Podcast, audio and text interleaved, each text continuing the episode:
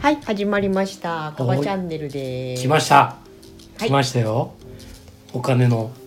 マスター教えてマスター教えてマスターパート2はい。はい来ました、今日は今日はお金の話ああじゃあご自己ご紹介ですねあじゃあ、はい真田さん自己紹介をお願いいたしますはい。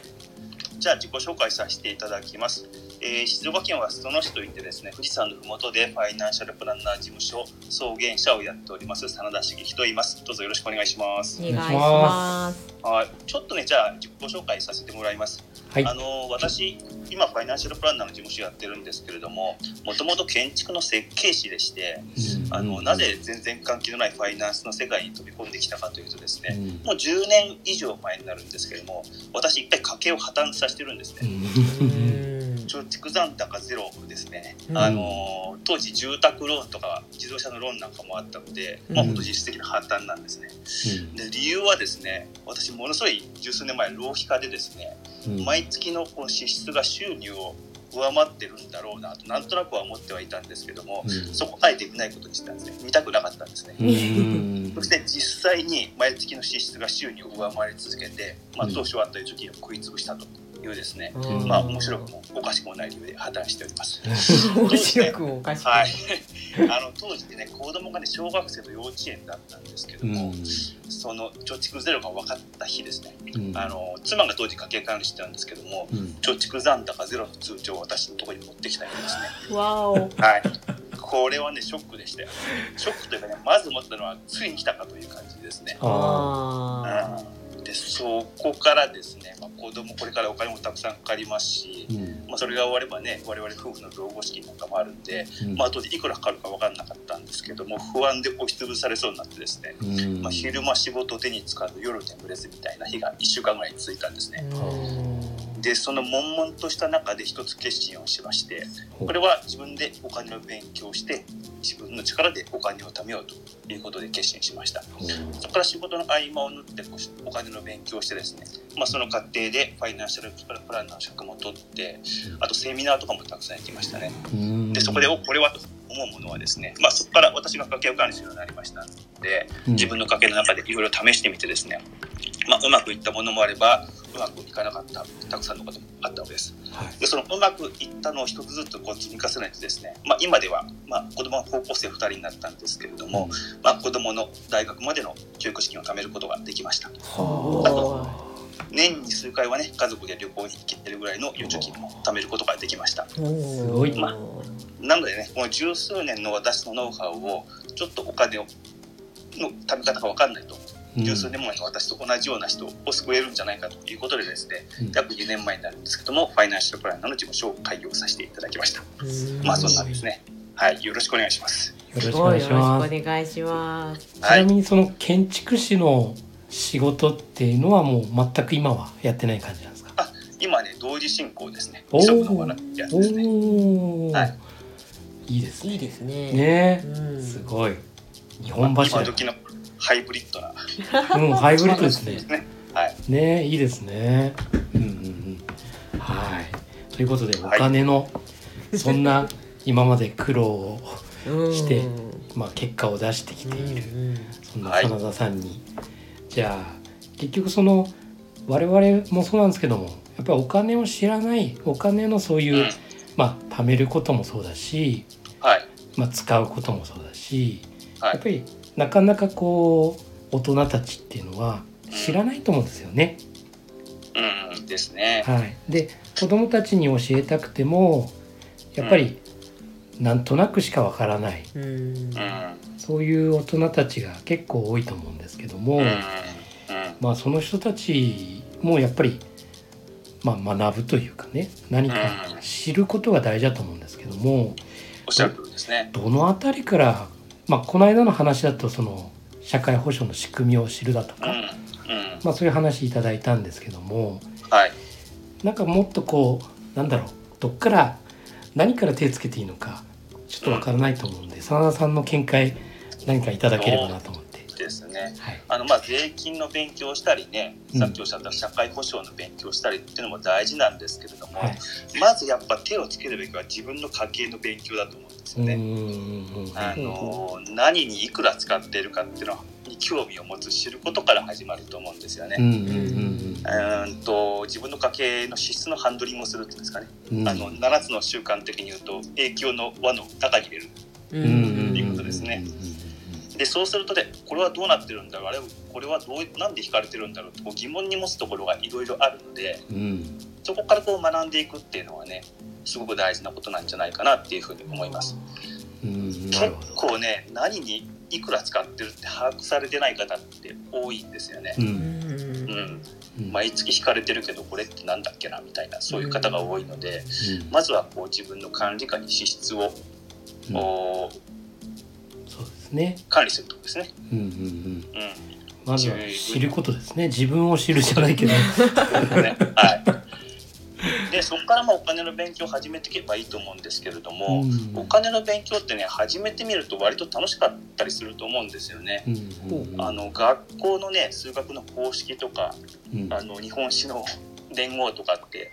なかなかこういつ役に立つのかって分かんないんですけど、はいお金の勉強って今日勉強してれば明日役に立つっていうものが結構あるので、うん実感できるっていう意味じゃね確か家計からこう勉強を始めていくっていうのもすごくとっつきやすいし大事なことかなとは思ってます。にうんうんうんうんううん確かにあの預金通帳をひっくり返してうんカードの明細をひっくり返して1年間分うんで何にお金が出てるんだろうっていうのを把握するところから始まりましたね。うんあじゃあ別にそのお金に関する本を買ってきたとか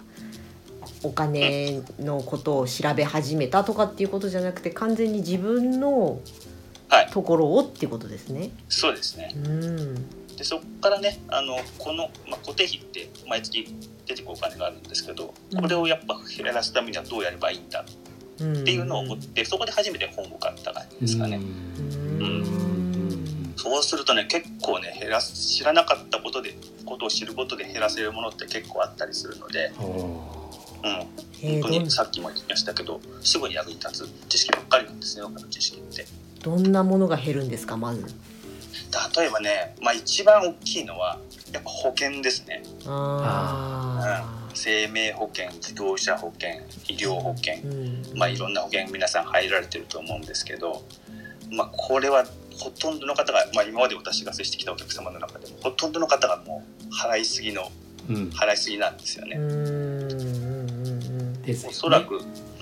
あのー保険の営業の方に言われてそのまま入ってるっていう方がほとんどだと思うのでうんうんうんうん本当にさっき言った影響の輪の外でお金を払っちゃってるんですよね。うんうんうんうんこれも自分の輪のうちに入れて、えーこのハンドリングしましょうよっていうことですよね。うんうんうんなんとなくこう保険のその毎月かかる費用ってええまあ大体こんなもんなんだろうなみたいなイメージで、うんはい、で保険会社さんからもうんまあ大抵うんあなた何歳でこれぐらいかかりますこれはもう他の家庭でもこれぐらいかかってるみたいな、うんまあ、そういう話があるからあだようねんまあ2万ぐらいかかるのよねやっぱりねみたいなうんといううんそうイメージでそんな感じですよね使っちゃうんはですよね。いうんうんそうそうただ保険って例えば生命保険ってねあのご主人とか奥さんに万が一のことがあった場合にうん残された家族のための生活費なんですけども、そもそもでこの生活費が分かってないと保証金って算出のしようがないんですよね。あー確かに。そううだ、ん、ですからこれやるにはやっぱ家計簿をつけて毎月何にいくら使ってるのかっていう自分たちの生活費を把握しないとやっぱり最適な生命保険っていうのも入れないので、そうですね。うん、だからそこからですよそうね。だこれもイメージでやっちゃいますよね。ね3000万ぐらいあればいいかなとかね。大体ね生命保険のね営業の方が持ってくるやつって、えー家族子供が何人いますかだけでこう算出してくるやつなんではい。これね子供が高校で社会に出るのか大学まで行かせるのかによっても当然ね保証金って変わ、保険料って変わってくるわけですしはい。そこをちゃんとヒアリングしてやらないと最適な保険料って出てこないんですよねそうですよね。うんでほとんどねさっきおっしゃ3000万っておっしゃってましたけど3000万とか4000万とか首のいい数字でですよね。提案してくるんですけれどもね本当にそれで合ってるのみっていう私に言わせるとそうなんか1,000万じゃ低いかなうんじゃあうん3,000万かないや、はい大丈夫まあでも大体いいんじゃないか3,000万でっていう安易な考えで、うんかけ捨ててじゃあこれぐらいでとかってうんそうですそうやねっちゃうでリアルなところで言うと私ね当時5万円ぐらいなんだかんだで保険払ってたんですけどあうん、やっぱ半分以下になりましたからね。あーそうですよねえーうんうんうんえで結構まあ保証がダブってたりとかね、うんですよねなんかいらない保険入ってたりとかね、そうがん保険と医療保険とってうんなんか同じようなのがこう重なってくんだよねあれね入院保険とってねそうでがん保険ね今話出ましたけどねなんかものすごく脅かされて入るんですけどはうい、ん結構ねがんほがんってなった時でもうん自分の財布から出るお金って100万いくかいかないくらいかなんでうすんよ、うんうんうんうんあのベッドの差額とか、えー交通費病院までの交通費とかも全部入れてうんうんうんうんだから本来では100万円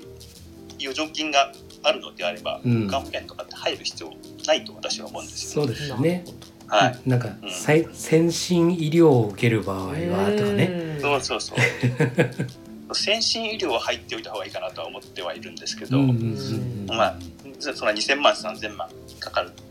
保険かからないのであればね先進医療に行かなきゃ、あとはねこの間山田さんもおっしゃってましたけどは日本は世界一ね社会保障がしっかりしているので、い。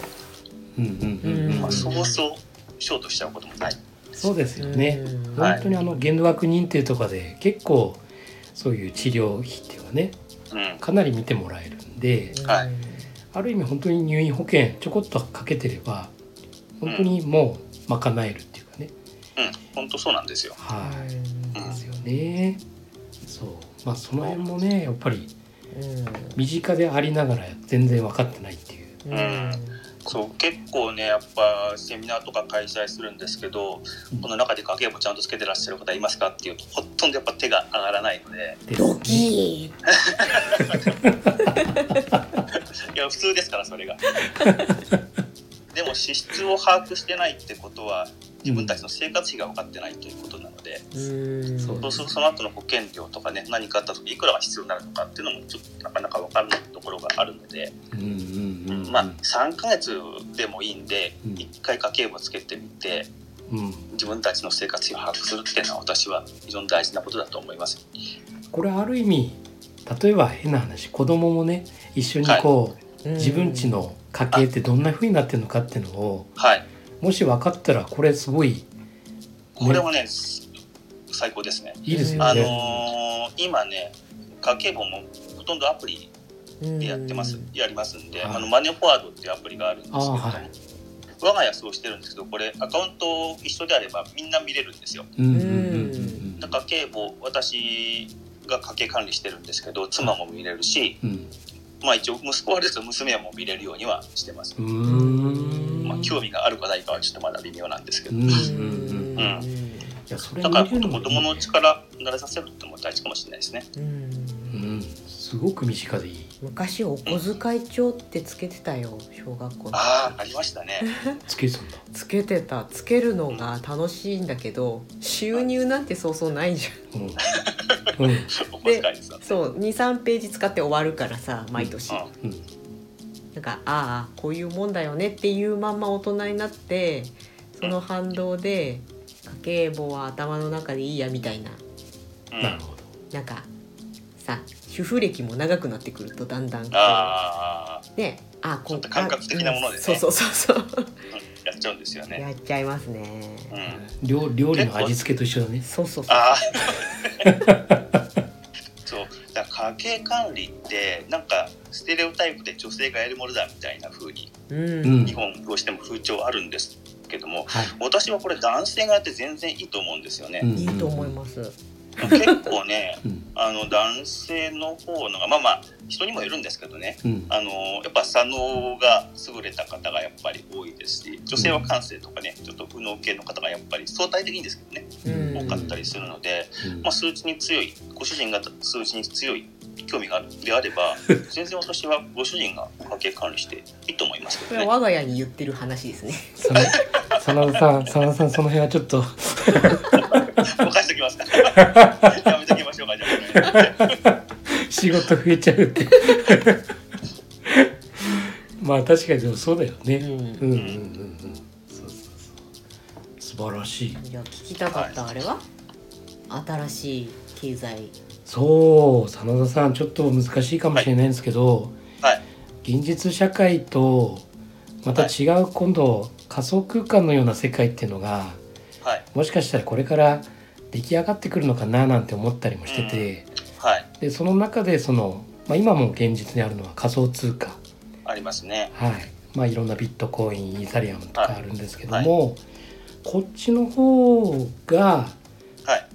まあ、結局今はじ実物の現金とかそういうもんじゃないんですけども、はい。また違うそういう仮想空間の世界の中で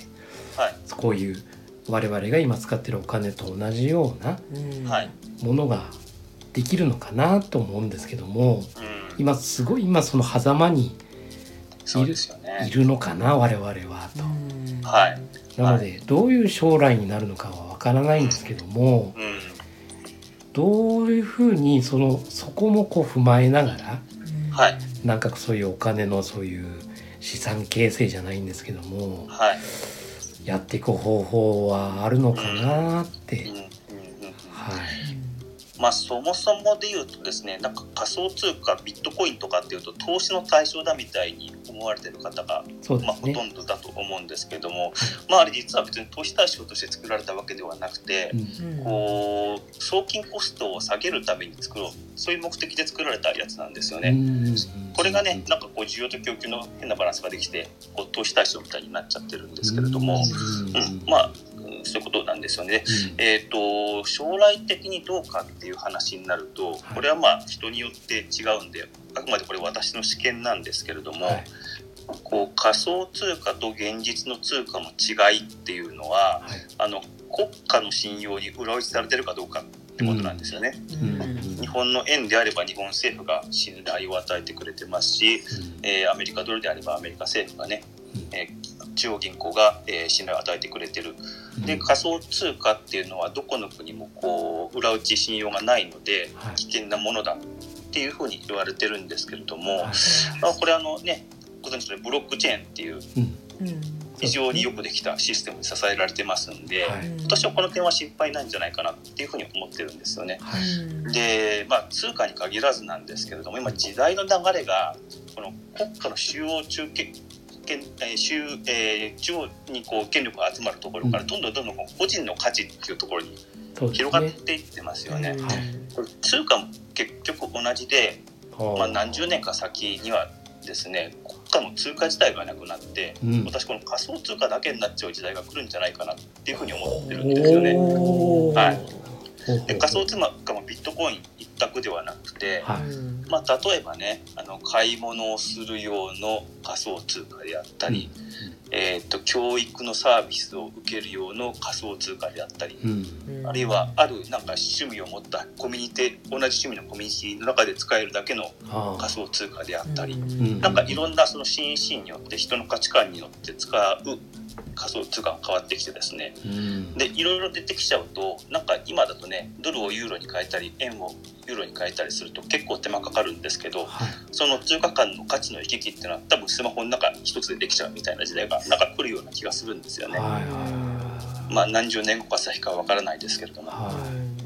なので今現在何が大事かっていうと仮想通貨イコール怪しいものとかねうん仮想通貨イコール信用ができないものってこう先入観を捨ててうんもう新しいものにこうどんどん変化するうん下地を自分の中で作っていくっていうのも非常に大事だと思うんですよね。うんうんうんうんうんこうね今こう世界がキャッシュレス化の流れになってますけれどもはいいまだに日本ってなかなかキャッシュレス化進まないじゃないですそうですねか、うんうん現金じゃないと信用できないみたいな風潮があったりするので、うはんいうん、だからこういうねあの古い価値観を捨てて、まあ、古いこれ悪いというわけではないんですけれども、うん新しいこの柔軟に対応する姿勢っていうのを今から持っていくことが大事なんじゃないかなっていうふうに思います。うんなるほどはいやっぱりいいぞいいぞいいんだいいんだはいただあの投資対象ってなっちゃうとねちょっとまた微妙なんですけれどもそうですようねんはい、うんうんうんうんやっぱりこれからそういうねんやっ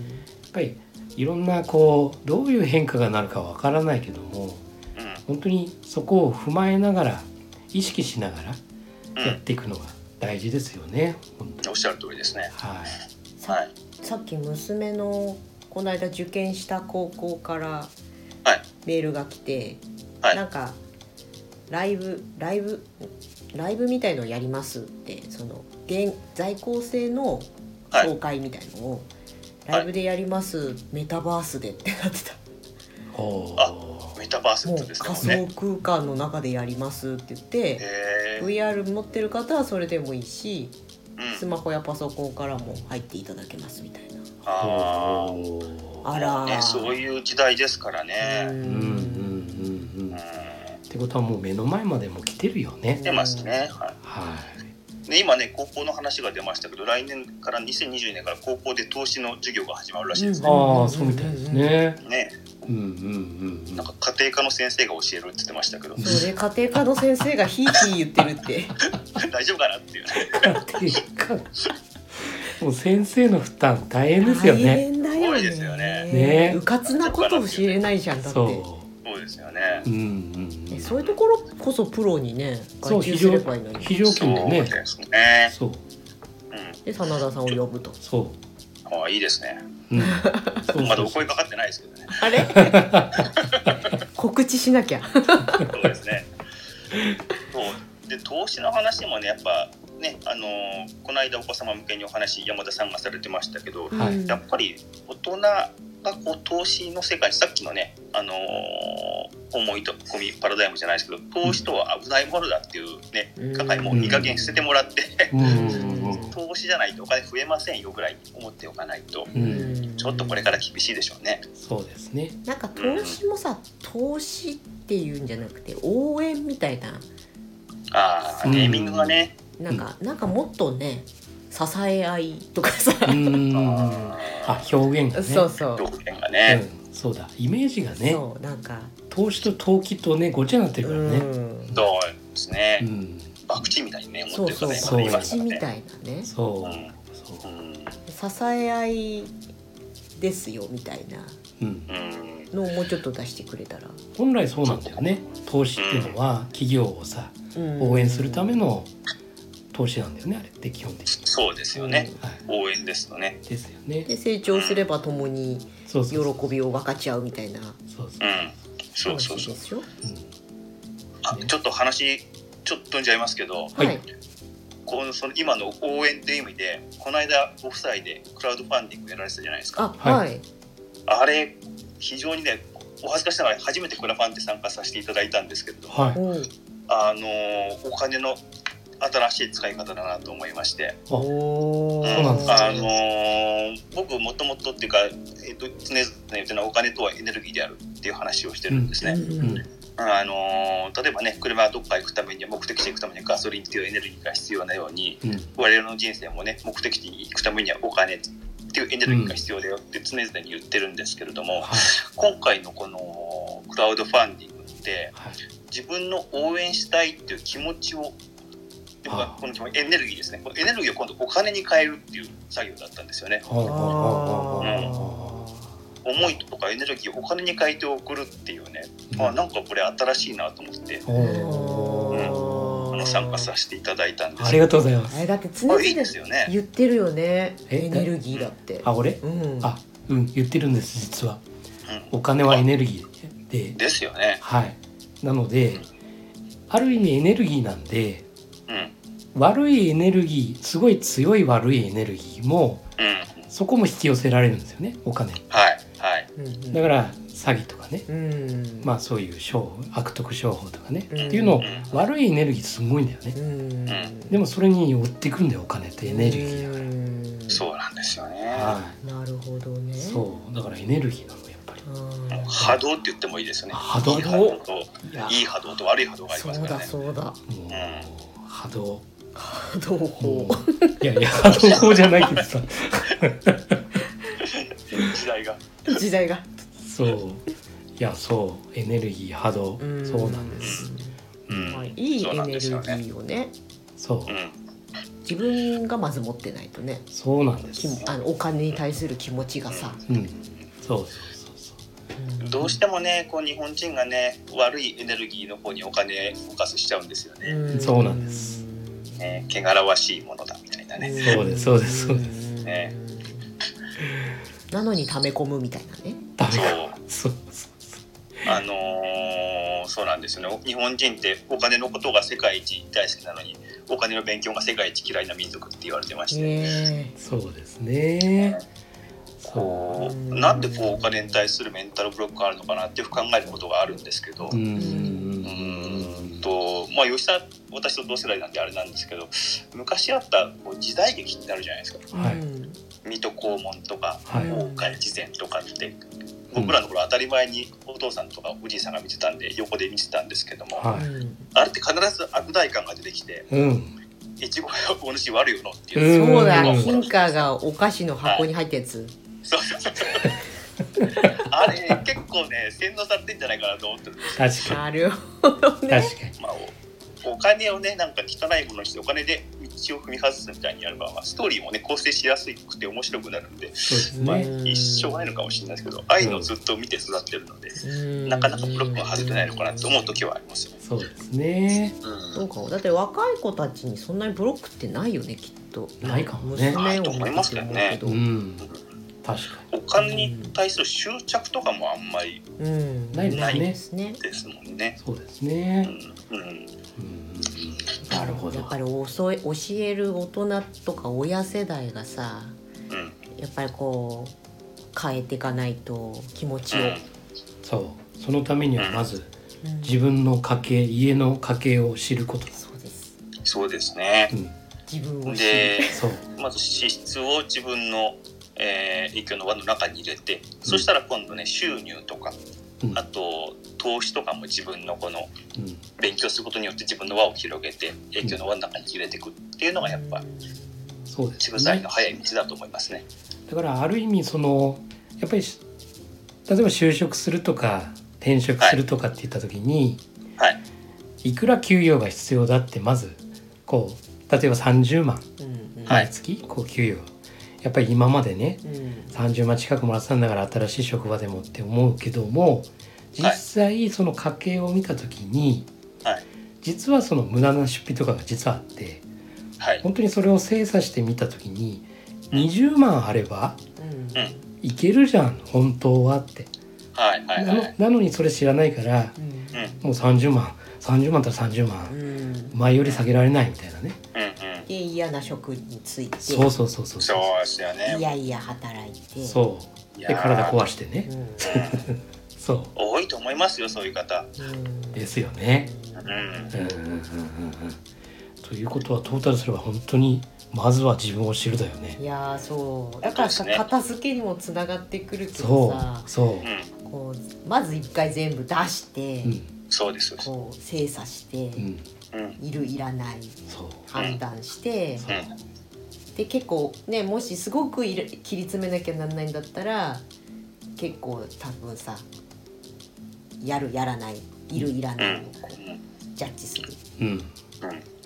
てことね。ねそうそうそうそうもしね、足りなかった場合は、今ね、副業とかね、うんうんお金稼ぐ手段はね、結構ありますんでね。うんそうですねここも始めるってのも一つの手ですもんねう。うんうんんうんうん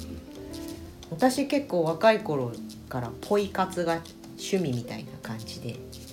ポイ活って、あ、その捨てるってことですか。違う違う違う違うポイント活 動あ、ポイントが。ポイ活。え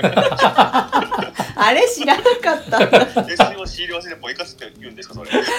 ポイ活って捨てるって言ってるうんいやでもねそう聞こえる本当うんポイってするってことでしょってそうわかるあのさ多分年代近いからさあのさ、うん、よくわかりますポイントポインポトイントポイントそうポイント活動ですああ。だからクレジットカードはなるべく1枚にして還元率が高いやつを使うとかなるほど。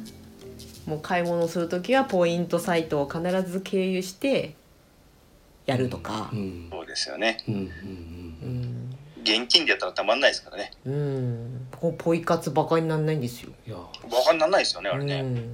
すごいそれだはってね才能だよねって言われるんだけどだってポイント活動だけで1日まあ、頑張れば30円ぐらい稼げんだよただで、うんあ、あなるほど。うん、まあメールメールを開いて例え、ばメールを開いてとか、うんリンリンクをポチポチポチポチってしていったりするとーうん1日30円ぐらいってことはさ、うん、うんまあ、月1,000円ぐらいそうね。とかってなってでそこで貯めたポイントをポイント投資の兄さんに回すとかうんうんああいいですね元でゼロああうん。うんうん。天才。素晴らしいですね楽しいんですよ えそういうことはできんだけど なすごい。俺はできない。俺はできない。俺それめんどくさくてできない。私もネットを経由してったのとちょっと面倒ですかねねえみんなクレジットカードで買って貯まっていくだったらいいですけどねそうですね。そうそうそうそうそうもったいないもったいないもったいないですねもったいない見習うべきですねそう。うん。ポイ活ですよね。ポイポイ活って言うんですね覚え今日勉強になりましたまあこれもあ新しい新しいっていうかね。あのうんまあ地道な作業だけども、うん、んまあ本当にお金の貯める方法だよね。でも知ってるか知ってないかで結構違って、うんで今うんポイントを本当に投資としてはいあの預けてうん1年間とか何日とかで何パーセント戻っ増えて戻ってくるとかうんいうようなことも普通に行われているのでう、んそうい今ね楽天証券だと楽天ポイントで投資ができますかそらうねなんですそうなんですはうんうんまさい、に元でゼロですもんねそうだから楽天ショップなるべく楽天で買い物するようにしてそうそうそそうそしたら純粋なポイントがたまるから、はいみたいなね、うんそれもうまいことをスーパーセールを利用してとかってう言っんてやう川る本さんはちなみに投資は何をやられてるんですか私ですかうん私は私は NISA とあ、はい投資とに今ニーサーでな何に投資されてるとか SP500 もう硬いですよね硬いです一か番いい一番いい一番いいですよねん私も SP500 大好きですあ大好きですって はい私もあの山田さんに SP500 って言われたのがずっと頭にあってはいあそれだなと思って はいえなんだろうあとどどういうのだペイペイボーナスポイント。あペイペイボーナス運 用ああペイペイボーナス運用も元でゼロですくすく育つし、ペイペイポイントであペイペイポイントで言わないであれなんなんていうポイントな名ペイ前名前ペでイしたっけペイを使うとボーナスっていうのが1円とか5円とか、あれはが投資に回投資っていうか運用に回ってええじりゃじりじりじりじり増えててはい38%増みたいなああすごいですねうんでいつでも好きな時にマネーに換金できるとあかあいいですねうん。あとは仮想通貨少々とそうかと仮想通貨ね。うん俺今だってはいはいはい三百五十パーセントぐらいになってそうるそうね。なってるね怖いですよね怖いですね今ビットコインだってね750万だってそうですね。んすごいす。ごいですねそうさらに数万円でしたけど何年か前ねですよね。ねえはさらにはその今仮想通貨を貸し出す貸し出して1ヶ月貸し出して2%増えてくるっていうあこあととかもうんできるのでうんああそういうサービスがあるんだそうあと NFT で自分ののアイテムをもらえるのさうんでそれを売っていいんだよねうん NFT の中でうんうん売えれゲームのゲームじゃなくてあの仮想通貨のああはいはいは売い NFT 売買所みたいな。売買所みたいな、うんはいあれでいわゆるその仮想通貨の取引所っていうか会社がくれるノベルティみたいなやつをああそうなん売でっすねたりしてもいいとうか、んああいやいろいろありますねうん私も知らないところで、ね